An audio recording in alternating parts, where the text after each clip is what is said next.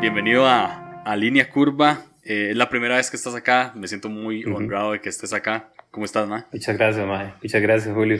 Para mí también es un honor estar acá y, y compartir y hablar un rato. Es, es, un momento perfecto, siento yo, para hablar este, las cosas de, de lo que Dios está haciendo en nosotros. Ya. Yeah. Así que sí, hagámoslo. 100%. 100%. Eh, Ma, ¿por qué no te presentas eh, uh -huh. rápidamente, gente que, que nos está escuchando acá y tal vez ¿Qué? no te conoce? Eh, ¿Qué- creo que haces demasiadas qué? varas, entonces... ¿Qué te gustaría que, que cuente, Mae? eh, Vamos a ver, Mae. eh, Tengo 36 años. Acabo de cumplir 36 años, Mae. Tengo.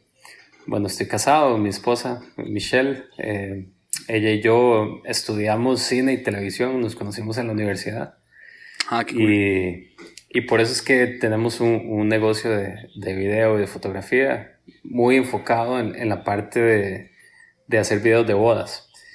Ah, Entonces, ese negocio se llama Bacalao Films y Mm. hacemos de todo. De hecho, los videos de fuego y, y todos los demás los hacemos nosotros, pero, pero es, es enfocado en la parte de, de bodas de extranjeros en Costa Rica. Costa Rica es un destino turístico increíble, entonces eh, nos, nos va bien por ese lado. En este momento no, está cerrado el aeropuerto.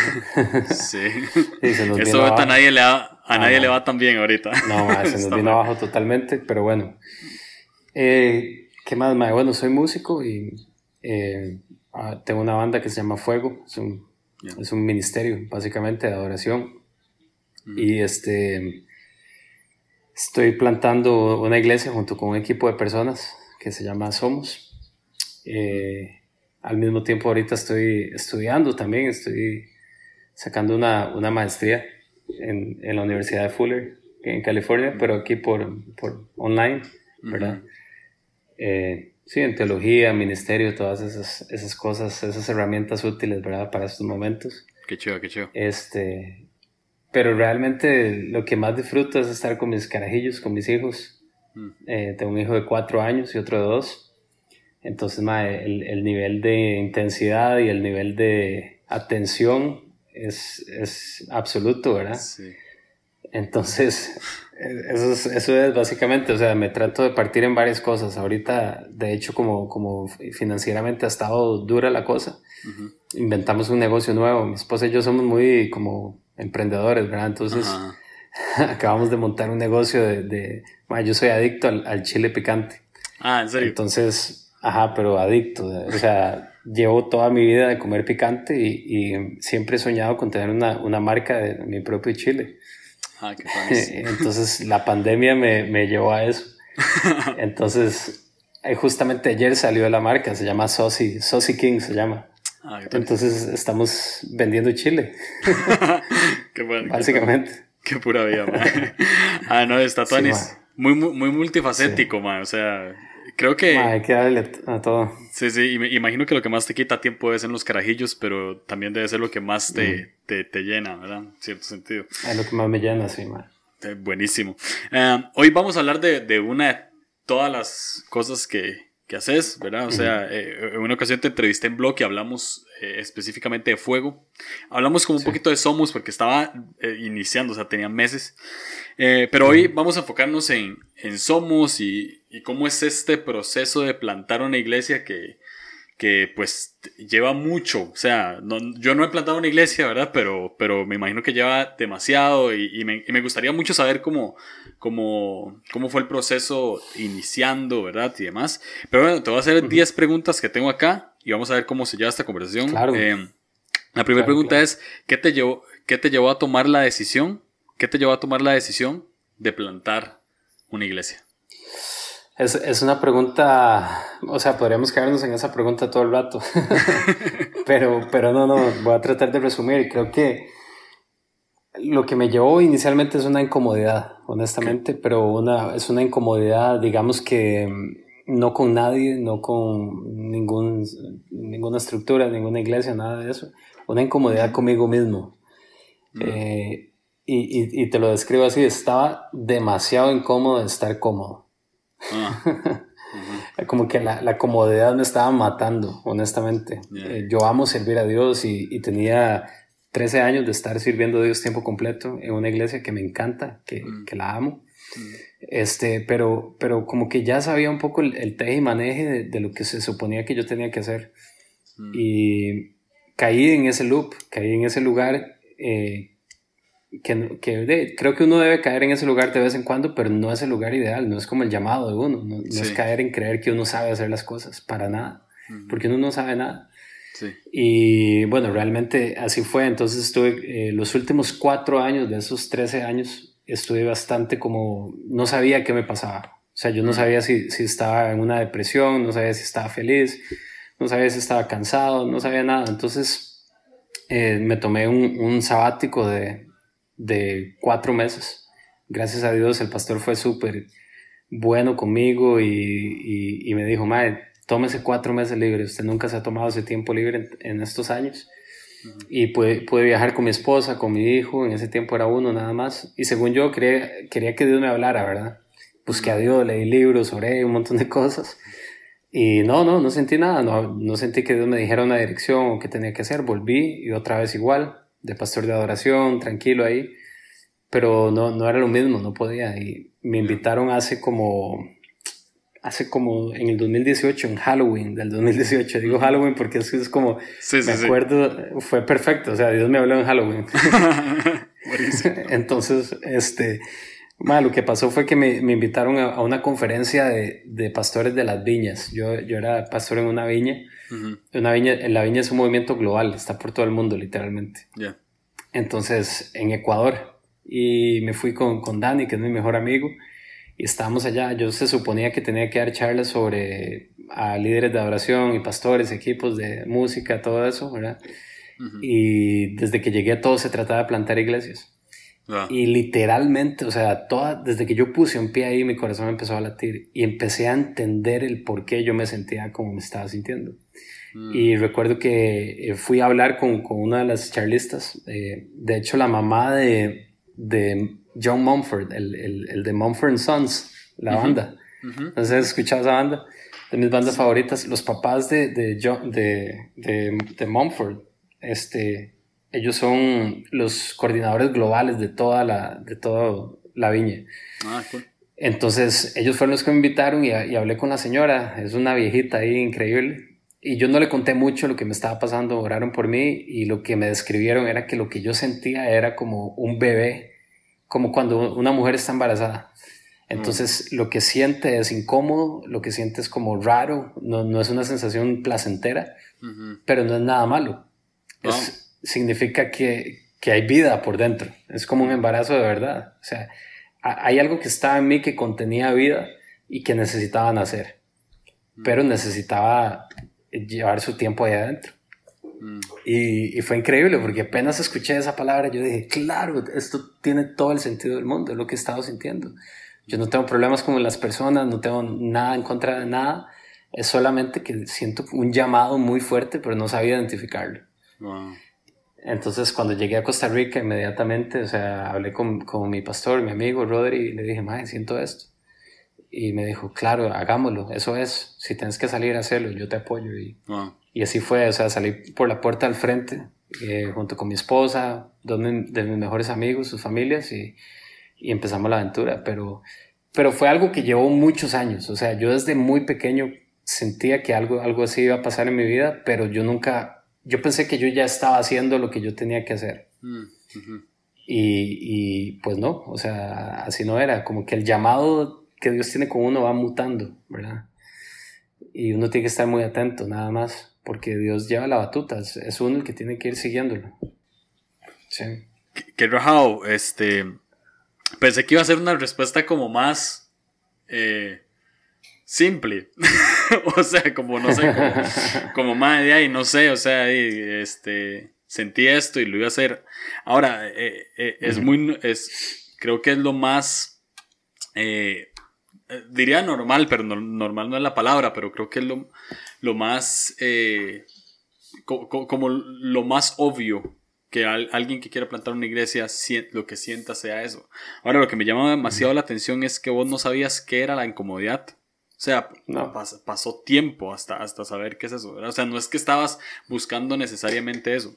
Eh, no, de hecho, de hecho nunca no, no, lo pensé, ni lo soñé, ni nada así. Más bien estaba tan cómodo que yo, cuando pensaba en escenarios así para mi vida, yo decía, mae, voy a tener que renunciar al, al, salario mío, aunque no era mucho, pero pagaba mis cuentas. Sí. Eh, voy a tener que renunciar a, un montón de cosas con las cuales yo ya sé, sé hacer, digamos, y, y, jamás me imaginé, y Dios más bien me, me quebrantó completamente cualquier eh, meta futura de mi vida, cualquier comodidad, cualquier cosa a lo que yo me pudiera haber aferrado. Eh, me, lo, me abrió el corazón completamente. Mi corazón estaba como nada más en una postura y Dios hizo así como que me lo explotó completamente. Yo no sabía que tenía el corazón tan grande. wow, mm, eh, me parece chivísima porque em, no sé, o sea, es, como este, a veces uno tiene este sentimiento y, no sé por qué me siento tan identificado con el sentimiento de que uno no sabe qué tiene, pero algo tiene. ¿Verdad? yo, yo generalmente eh, leí un libro hace tiempo y, y, la mejor manera de escribirlo es como una extraña añoranza, que es como a eso que uno necesita hacer algo que cree que ya tuvo, ¿verdad? Pero necesita hacerlo ahorita para sentir que lo tiene, ¿verdad? Creo que, creo, que, creo que va mucho en esa línea. O sea, eh, me, me, me, encanta porque creo que mucha gente que ahorita quiere plantar iglesias, eh, es bueno valorar bien cuáles son las, las motivaciones, ¿no? O sea, totalmente. No, no es solamente decir, ah, ma, es que quiero hacer una iglesia y ya, ¿verdad? O sea, no es solamente como, ma, quiero, quiero, quiero abrir la cochera a mi casa y, y listo, que, que todo el mundo y, y, ya, y me voy de mi iglesia y hago la mía, ¿verdad? O, o como vos decías, yo no tenía nada en contra de estructura, no tenía nada en contra de gente. O sea, a veces eh, creo que no, no, sé cómo es la gente que quiere plantar iglesias, pero a veces he visto en gente que, que, tiene el sueño que es como, ah, es que en mi iglesia hacen esto mal, entonces yo lo quiero empezar a hacer bien. Y, y, creo que esa no es una motivación correcta, creo que va más allá como, como ese sentimiento que, que, a fin de cuentas creo que es Dios el que lo está poniendo, ¿verdad? Y que te está impulsando a algo. Ahora, te iba a preguntar, la segunda pregunta que iba a hacer era, ¿qué, era, qué ha sido lo más chiva? Porque plantaste Somos hace un, un año, ¿cierto? Sí. Ok, te iba a preguntar qué era lo más chiva en, de Somos en este año, pero te la voy a cambiar un toquecito. ¿Y qué, qué, qué fue lo más chiva en el proceso antes de plantar Somos? O sea, cuando, cuando, te, dieron, cuando te dieron esa palabra, eh, cuando volviste a Costa Rica, ¿qué fue lo, qué, ¿cuál fue la sensación más chiva o qué fue lo, lo más chiva que viviste en ese proceso?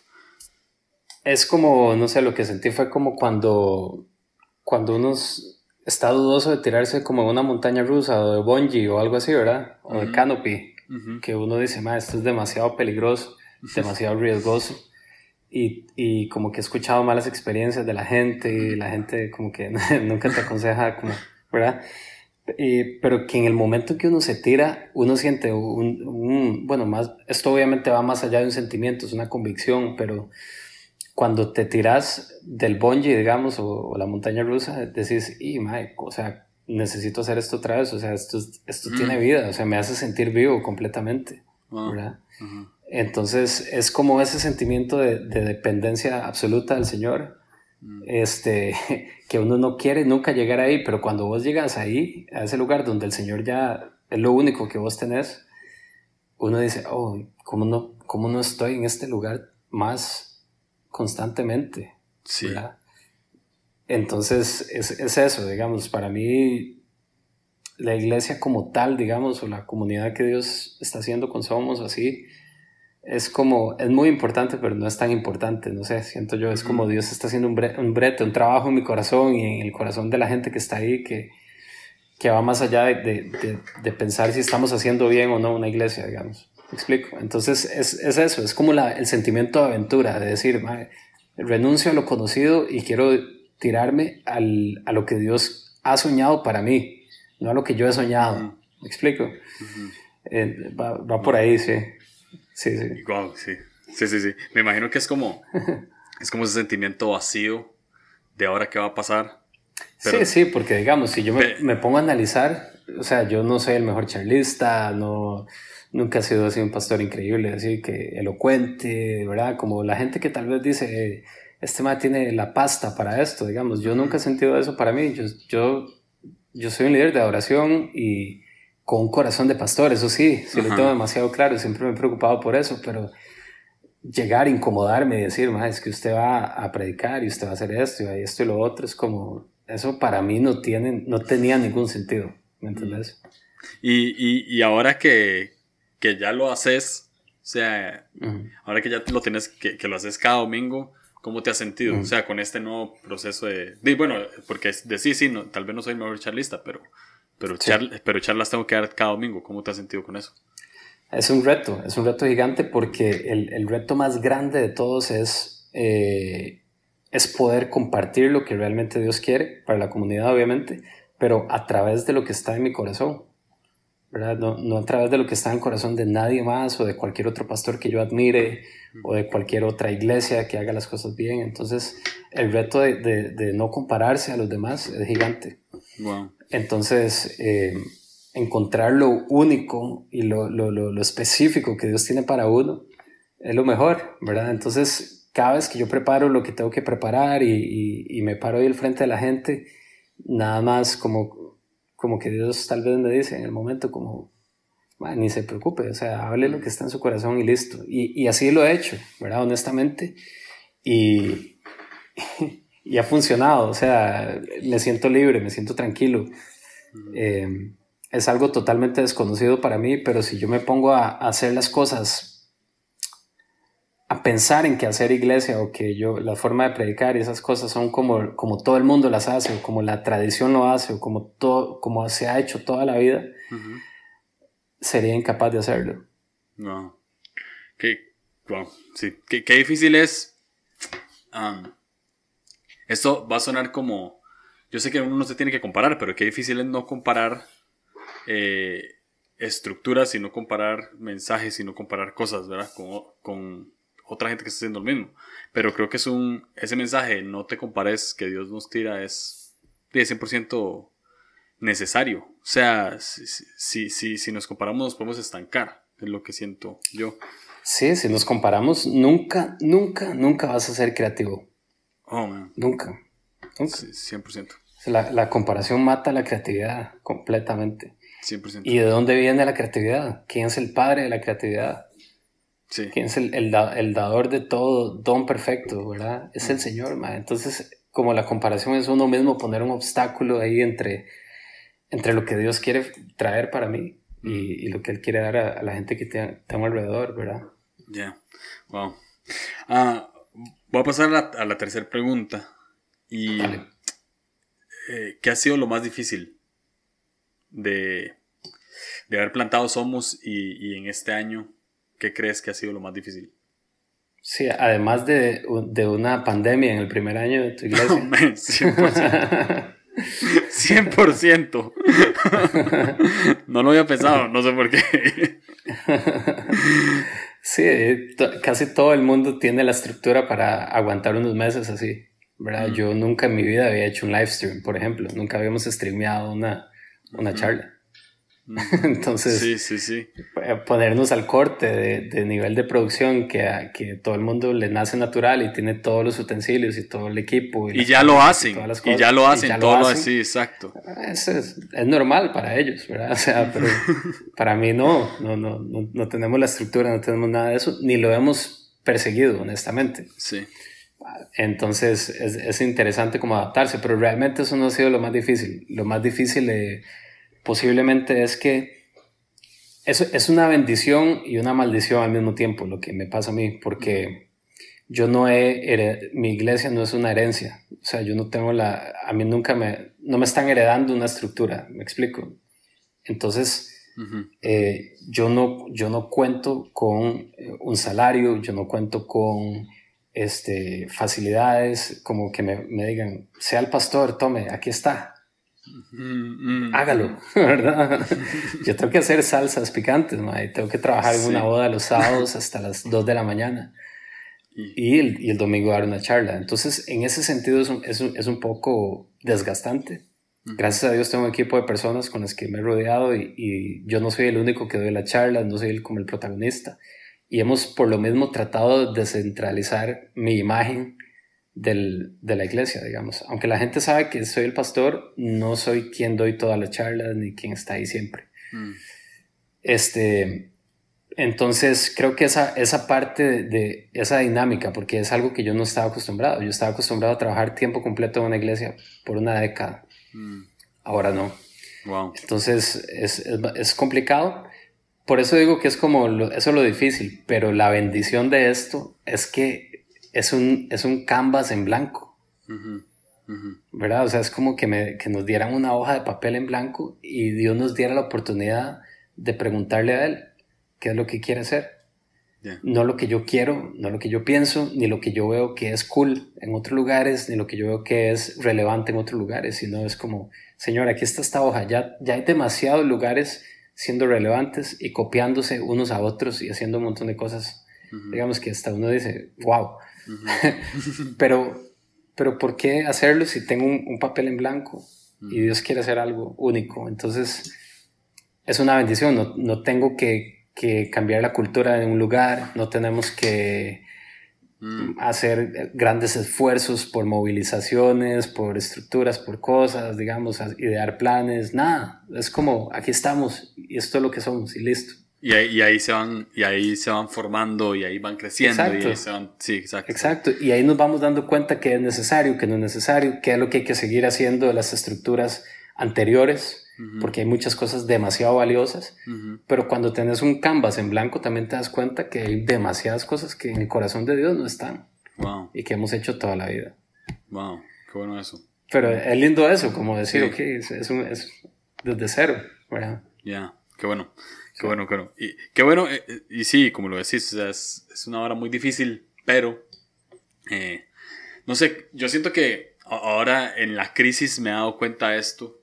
Eh, creo que uno genera una dependencia de Dios que llega a ser, sea, casi el 100%. O sea, yo, yo siento, o por lo menos en mi experiencia, nunca había visto tanto la provisión de Dios en mi vida como en esta crisis.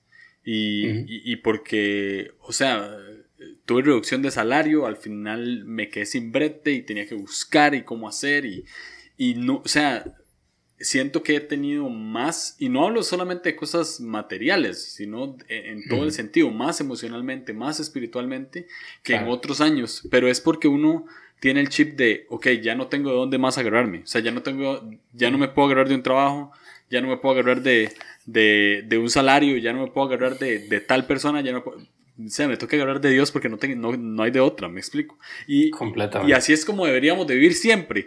Sin embargo, siento que Dios en su gracia, ¿verdad? Pues nos deja hacer así un rato. Nadie está viendo esto, ¿verdad? Solo yo lo estoy viendo, pero, eh, o sea, nos deja como tambalearnos un rato en el aire hasta pla, agarrar su mano y, y, depender totalmente, ¿verdad? Y creo que en, en, un inicio de plantación de iglesias, pues, pues, creo que eso es lo que se ve. O sea, hay que, hay que depender 100% de Dios en, en, todo el sentido. Ahora, ¿qué le dirías a una persona que quiere plantar una iglesia ahorita en el 2020? Tal vez está esperando la pandemia que pase y dice, ok, este es mi momento, ¿verdad? Y voy a plantar una iglesia. ¿Qué le dirías? Bueno, le diría varias cosas. Eh, una, una cosa sería que es importante definir qué significa plantar una iglesia y qué es, qué es, qué es una iglesia, qué es una comunidad, ¿verdad? De hecho, yo, a mí me gusta llamarlo comunidad porque eh, iglesia obviamente se le puede decir, lo que pasa es que hay la comunidad donde nos reunimos todos los que somos iglesias, es una comunidad de, gente lavada por Dios, ¿verdad? Entonces, es más lo que es y eso es lo que describe el Nuevo Testamento, ¿verdad? Sobre una comunidad. Eh, pero viene, viene por ese lado, como pensar y, preguntarle al Señor y, preguntarse a sí mismo, como, ¿cómo se ve una iglesia? ¿Qué es una comunidad? ¿Verdad? Es, es, es, lo que yo ya he visto toda mi vida, es el patrón que, que, lo, que lo que yo he soñado que es eh, una iglesia. Yo, eh, yo creo que posiblemente no es lo que uno ha soñado. Mm. Me explico, o sea, Dios tiene como, o sea, la iglesia está por todo el mundo, somos una sola iglesia, pero las ramificaciones de la iglesia y, los sabores de las iglesias y los, los llamados de cada persona sí son diversos.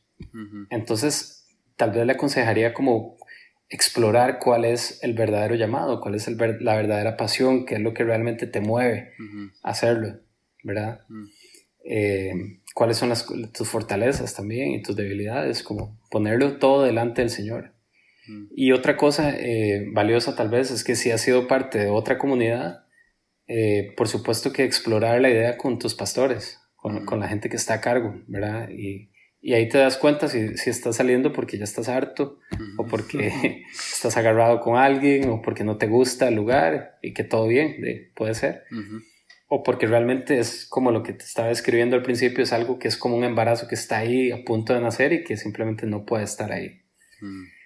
Eh, yo creo que esto es pura fe, la verdad. O sea, uno nunca, uno no sabe nada. O sea, de uno, uno lo que tiene que estar seguro es que es que es algo que te apasiona. Mm. Nada más. O sea, el, resto es como... Mm, es demasiada la libertad que Dios da en estos... si estás preocupado por hacer lo que Dios te dio a vos, es demasiada libertad. Si estás preocupado en replicar y hacer otras cosas como te imaginas que es, es una esclavitud. Oh. Wow. Uf, sí, qué bueno eso. está muy bueno. Está realmente muy bueno. Ah, ahora, tengo una pregunta ya directamente para, para Lech cuando, cuando empezaste a plantar Somos, que me imagino que ya entre líneas, pues lo has dicho, te hablaste de comunidad y demás, pero ¿por qué le pusiste Somos? O sea, ¿por qué decidieron ese nombre? Ok. Bueno, es, es interesante porque teníamos varias opciones, ¿verdad? Eh, bueno, realmente lo primero que hicimos no fue ponerle nombre, ¿verdad? Y así pasó con Fuego y así pasó con todas las cosas que hacemos nosotros porque para mí lo primordial es el contenido. O sea, vos, vos podés tener eh, el nombre más cool del mundo y el, lugar más cool del mundo, que si el contenido no tiene vida, madre, no, no, es de esas cosas que uno prueba y dice, ¿qué es esto? Sabe cartón, ¿verdad? Pero, eh, aunque tenga la mejor imagen, este, pero de repente vos tenés la cosa con más valor del mundo y, lleno de la presencia de Dios y, si quieres le pones de nombre espagueti con queso, va a funcionar. va a funcionar, no pasa nada. Entonces el nombre en sí nunca fue una prioridad eh, porque nos reuníamos en las casas y estábamos ahí buscando a Dios, adorando, leyendo la Biblia. Este, y de repente dijimos, bueno, hay que ponerle nombre a esto, ya cuando tenemos varios, varias semanas de reunirnos. Entonces por ahí salió el nombre, eh, no me acuerdo si fue Dani que lo propuso, eh, Arca. Pero ma, dijimos, no, es que es, como muy hipster esa vara. O sea, digo, nada malo con los hipster, pero es como muy hipster. O sea, o sea un viejillo no va a ir, ¿verdad? O sea, Arca es como que eso no tiene sentido, ¿verdad? O sea, mis tatas no irían. Pero este, después estamos ahí como analizando y a mi esposa Michelle se le ocurrió Somos. Cool. Este, y Somos eh, tiene mucho sentido porque em, realmente nosotros somos un desastre, como las personas. O sea, somos un desastre, somos, ninguno de nosotros tiene la vida resuelta. Y eso es lo primero que hay que reconocer. Somos, eh, o sea, la persona con mejor eh, posición de liderazgo de iglesia en su vida y espiritual por dentro es un desastre en muchas áreas. Eso es lo que somos. Este, y, somos necesitados, estamos quebrantados, estamos adoloridos, somos eso, ¿verdad? Pero al mismo tiempo somos lo más preciado para Dios, somos sus hijos amados, somos un tesoro para Él, Él dio su vida por nosotros, somos Mm, eh, nosotros tenemos una identidad que nadie más tiene, ni los ángeles, ni nada, ninguna cosa creada. Entonces somos su obra maestra, realmente.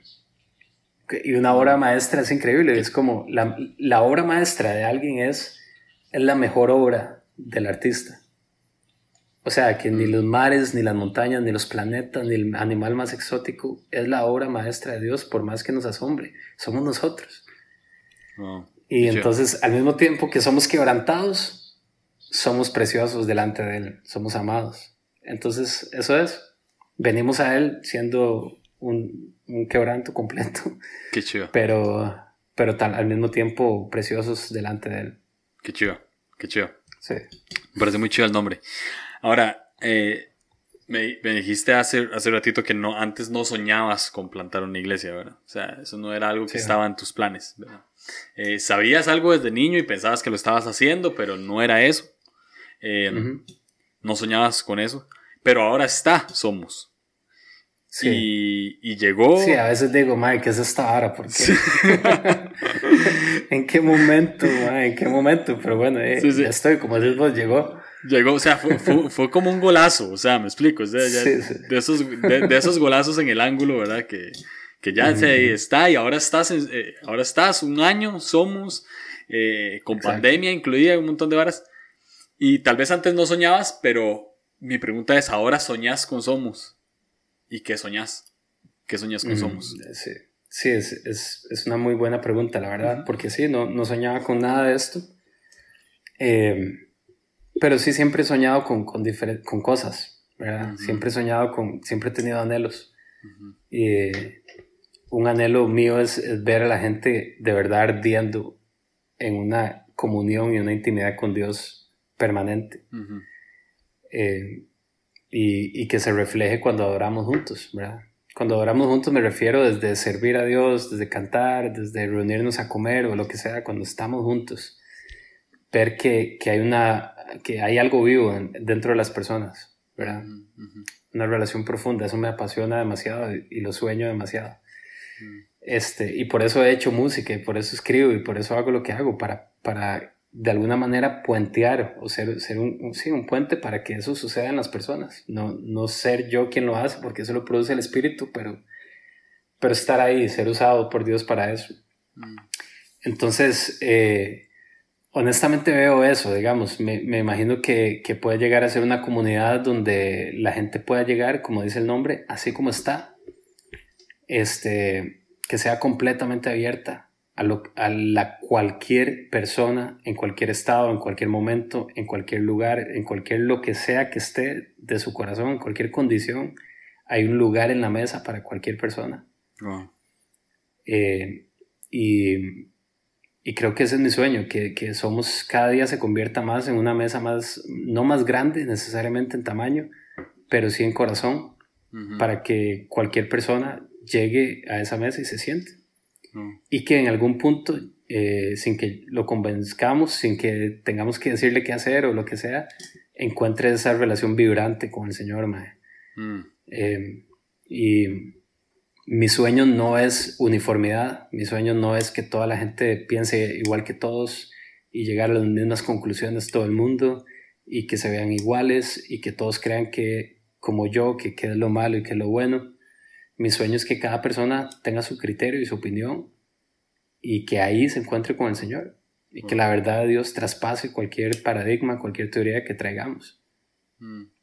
me parece chivísima que, que con lo que soñés no es algo físico. Porque. Sí, ¿no?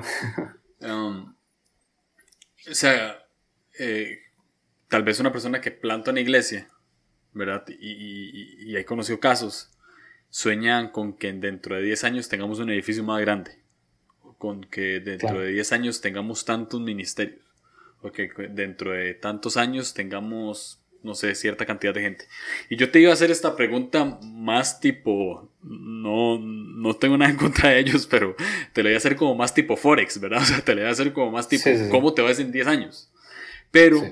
Eh, no la quise hacer así porque, porque es como más tirada hacia metas físicas.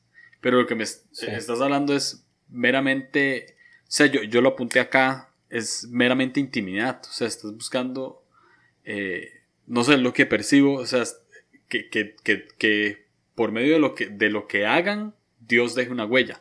Me explico, y, y, Dios camine con la persona. Entonces me parece, me parece muy chiva y me parece eh, ¿Sabes por qué mi, mi, mi, no sueño con, con edificios ni, ni, cosas grandes así? Porque la verdad mi meta es que la gente pase lo menos tiempo, el menos tiempo posible metida en la iglesia.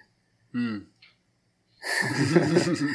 en serio, O sea, de hecho que sí, O sea, mi meta es que la gente esté tan llena del Espíritu de Dios, ma, y que comprenda que es el reino de Dios, ma que, le, que arda su corazón por estar en su trabajo, por estar en su casa, por estar por irse a una misión si tiene que hacerlo, pero por estar en el bus, por estar donde sea, en cualquier otro lugar, menos en la iglesia. Que en la iglesia vayan a, adorar a Dios ma, y, y, escuchar la palabra y a, y a conversar y, y, orar juntos y todo, pero no a encapsularse ahí.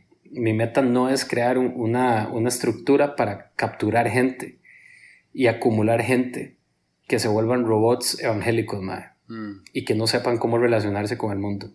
Eso, eso, eso es la peor, el peor error que podemos cometer, man. Oh, man. Y, y, y, quiero hacer, quiero, siento que Dios me está guiando a, lo opuesto, man. Me, me, encanta, o sea, creo que uh, estaba buscando como, como cierta, te voy a ser honesto, estaba buscando como cierta lección a la gente que quería plantar una iglesia y por eso te pregunté que qué le dirías a una persona, ¿verdad? Que quiere plantar una iglesia. Pero creo que encontré una mejor lección aquí para una persona que quiere plantar una iglesia. O sea, eh, eh, eh, es simplemente, es, simplemente dejar como, o sea, lo, lo, lo, que siento, es que este tipo de, conversación que estoy teniendo con vos, no me ha pasado en otra entrevista de que es como esta vara de que le quiero dar lenguaje a algo que no tiene lenguaje y está bien que no tenga lenguaje. ¿Sí me explico? Exacto. Entonces, entonces es como, es como este sentido de conexión. O sea, lo que queremos es que la gente conecte con Dios y eso me encanta. Eh, es como... Ah, me encantaría que, que cada iglesia, y, y, ahorita es como, como el espíritu de la era, ¿verdad? Es como, ahorita eh, existe algo en este tiempo que, que es, se está predicando sobre traer el cielo a la tierra. Y creo que eso es lo que, en cierto sentido, es, lo que hay en el corazón, por lo menos de lo que percibo en tu corazón, en el corazón de Somos. O sea, es, es, no quiero que la gente se escape, no quiero que la gente se, se, encapsule, no quiero que la gente se meta a una burbuja, lo que quiero es que la gente viva el cielo en la tierra, en donde sea que esté, ¿verdad? o sea, en el brete, eh, en tu caso haciendo chiles, o sea, eh, eh, o sea aquí en mi caso con mi esposa, mi esposa fotógrafa, entonces tomando fotos, haciendo podcast, o sea, que en todo lo que hagamos el cielo esté en la tierra, eso me, me, me, parece chivísima, o sea, te iba a preguntar que qué es lo, qué es lo más importante para vos. perdón, imagínate, imagínate todos viviendo de esa manera cuando llegue un domingo en la, en la mañana y todos queramos adorar al Padre juntos, mae. Ya, ya, ya. Si ya, o sea, si ya venimos de, de afuera encendidos, no venimos ahí a, no venimos el domingo a recargar y a obtener como si fuera un restaurante. Sí. Que me prepararon un menú porque necesito comerme algo, ¿verdad? porque afuera me muero de hambre. No, es afuera yo como y vengo aquí a celebrar lo que está pasando. Por eso le por e- en la vida, en el día a día. Por eso cada domingo le pones celebración. Exacto, se llama, se llama celebración. no sé por qué no tenía esta pregunta, pero ahora que lo dijiste, sí, sí. tiene mucho sentido, hace mucho eco. Y te iba a preguntar justamente qué es lo más importante para vos cada domingo en Somos. Y creo que lo, estás, lo, has, estado respondiendo. Pero entonces, eso sería lo más importante para vos cada domingo somos, que la gente venga a celebrar. Que la, gente venga a celebrar, que la gente venga verdaderamente a orar. Nosotros tenemos un rato de oración eh, en la que nos dividimos en grupos y yo incomodo a toda la gente, o sea, como ore hombres con hombres, mujeres con mujeres, grupos de cinco o seis personas y ahí la gente se va al baño, la gente se va, agarra el carro y se va, lo que sea, pero los que quedan eh, que se quiten la careta, la máscara y se expongan enfrente de otros y digan, ah, cooperación por esto realmente. ¿Y cómo te estás sintiendo vos y vos y esto? O sea, generar un espacio completamente seguro, digamos, y completamente vulnerable y, y, que, el, y que el domingo en la mañana no sea el, el gran show o el gran evento de la iglesia, sino sea algo más que es necesario hacer, pero no de la culminación de lo que sucede en la semana. Mm. Ahora, eh, te, hago esta pregunta dentro de la pregunta. Yo sé, y tal vez se puede entender qué es lo que celebramos, ¿sí? O sea, pero cuando decidieron ponerle a esto no culto, no servicio, sino que decidieron ponerle celebración, ¿qué, era lo primero que se les venía a la mente? Celebrar qué? Sí, celebrar que hay un Dios viviente, que respira, que habla, que, está vivo y, que, y que quiere recibirnos y que quiere eh, dialogar con nosotros, que quiere interactuar con nosotros, eh, quienes, como dije ahora, no tenemos la vida resuelta. Eso, ¿Cómo no vamos a celebrar eso, mae? ¿Cómo no vamos a celebrar que, que esa brecha se cortó por medio de Jesús? Mm. Entonces, este, es eso, es celebrar eso, celebrar que estamos juntos, celebrar que, que, que tengo un hermano a la par, que tengo una hermana a la par, que, que, que estamos ahí partiendo el pan, que estamos ahí este, vacilando, no sé, cualquier cosa, que los niños están ahí, que hay comunidad, que, que algo está sucediendo, que hay algo que está vivo. Eso, es- eso hay que celebrarlo, man. Wow, chivísima. Am, ahora, eh, estamos hablando de... de este- esta entrevista me está gustando mucho porque estamos hablando, siento que, es- que ha sido como, como poner un, un lienzo en blanco y empezar a tirar pintura, ¿verdad? Y salen estas varas que cuestan millones de dólares. Pero al final, cuando uno hace eso, al final queda algo físico, queda algo material, ¿no? O sea, eh, porque tampoco hay que satanizar lo material, o sea, necesitamos un espacio, necesitamos un lugar, necesitamos micrófono, necesitamos esto. Ahora, De hecho, siempre iba a ser, para nosotros iba a ser en casas. ujú, Y según nosotros ese era el plan, como, ay, quedémonos solo en casas y solo en casas. Y, y a las semanas dijimos, no, ma, yo ocupo conectar la guitarra y agarrar Sí. la batería y, y rockear. O sea, está en nuestra naturaleza rockear, ma. Entonces hay que hacerlo. O sea, sí. Ahora te iba a preguntar justamente eso, ¿qué es lo que, sí. eh, de manera más superficial, en cierto sentido, qué es lo que Sí, más, sí, más disfrutas, el mensaje o la adoración? Las dos varas son adoración para mí, obviamente. Pero si lo hablamos más superficialmente, yo la música, la música es lo que a mí me, me- Sí, es mi vara. Sí, sí, sí. 100%. ok. 100%. Ok, estamos en la novena pregunta ya. Ya. De- en este año, ¿cuál es la experiencia más chiva que has vivido en Somos? De manera personal. Que vos digas, ma, este, este día yo nunca me lo voy a olvidar. Este momento nunca lo voy a olvidar. Bueno, eh, bueno, es que tengo varios momentos, la verdad. Dale, dale, dale. Pero, o situaciones realmente. Eh, por ejemplo, eh, mi esposa. Michelle, ella no es la clásica esposa de pastor que Mm. se denomina pastor por ser la esposa del pastor, sin Ujú. llamado, digamos, o cosas así, ¿verdad? ujú. Que vemos pasar mucho. Este, Sí. pero no, no, eh, ella es como, ella ama al Señor, tiene su relación con el Señor, eh, pone de su parte, aporta y toda la vara, pero no es como una pastora, digamos así. Como las pastoras de Navidad, ¿verdad? Pero, mae, este, ella es, eh, ella se ha ido involucrando poco a poco, mae. Entonces, eh, ha sido un reto para mí, que soy tan apasionado, en no empujarla, Ajá. ¿verdad? Porque cada vez que yo hago un empujoncito, hay bronca, mae. Sí, sí, sí. Sí, sí. ¿ok? Entonces, Sé, no, no, sé- no, sé- sé- lo que es eso, sé lo que es eso. Exacto, mae. Entonces, no, se puede, mae.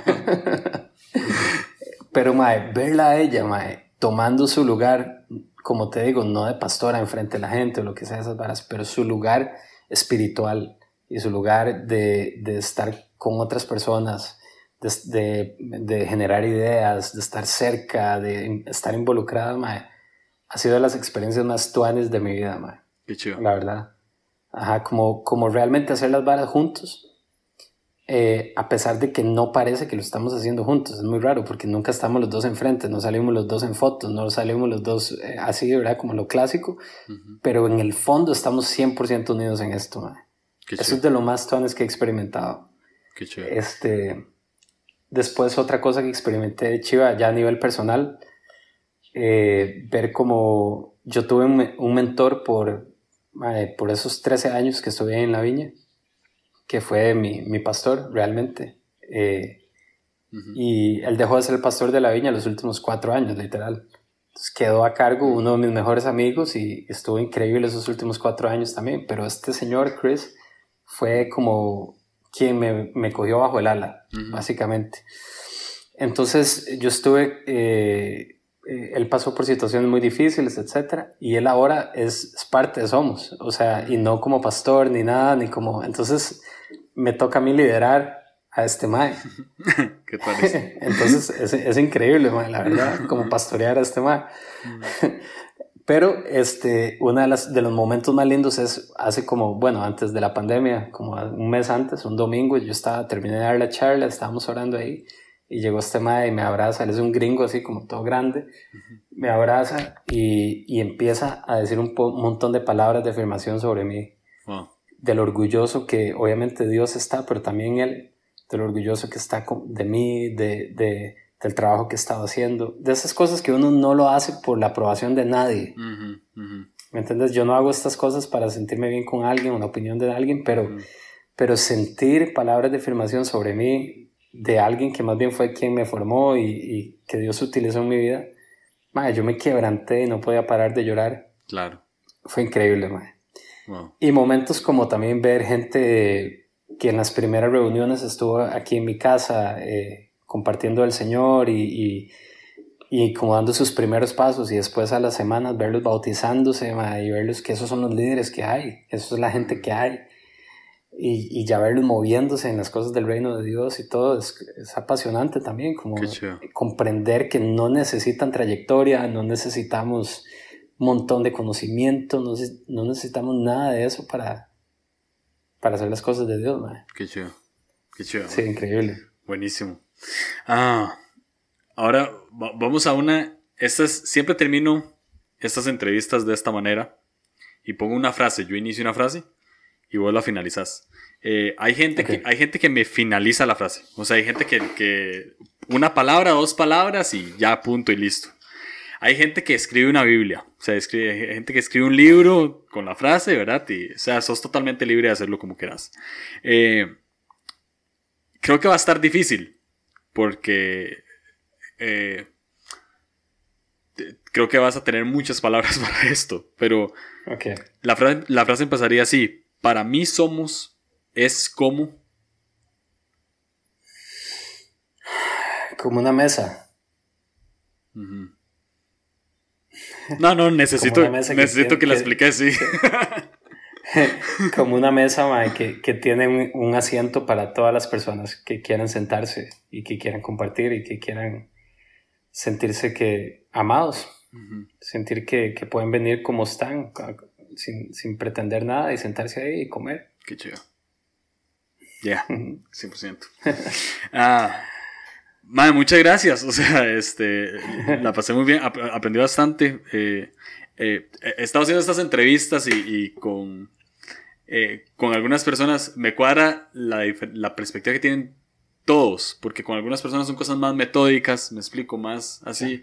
Eh, creo que con vos fue, fue, un poco más, eh, no, no, sé cómo, cómo decirlo, pero como más profundo el, el hecho de todo, ¿verdad? Y, me cuadró mucho por eso, porque creo que es un, es un episodio de, no de, de escuchar un poquito más de una vez. ¿verdad? Y, generalmente no, creo que nunca he dicho nada esto con un episodio mío, pero creo que en este caso es, bueno escucharlo más de una vez porque uno puede sacar varias cosas en varios puntos. Entonces, man, me gustó mucho. Eh, a, a todo el mundo le recomiendo, siempre he recomendado Fuego. A, a todo el mundo, creo que lo que están haciendo ahorita está muy cool. Este, gracias, Entonces, sí, gracias, gracias por estar acá. Me encantó. Pura vida, ma. Gracias por invitarme, Julio. Cuando quieras, aquí estoy para servirte, ma. Buenísimo, ma. Gracias. Un abrazo, ma. Tuanis.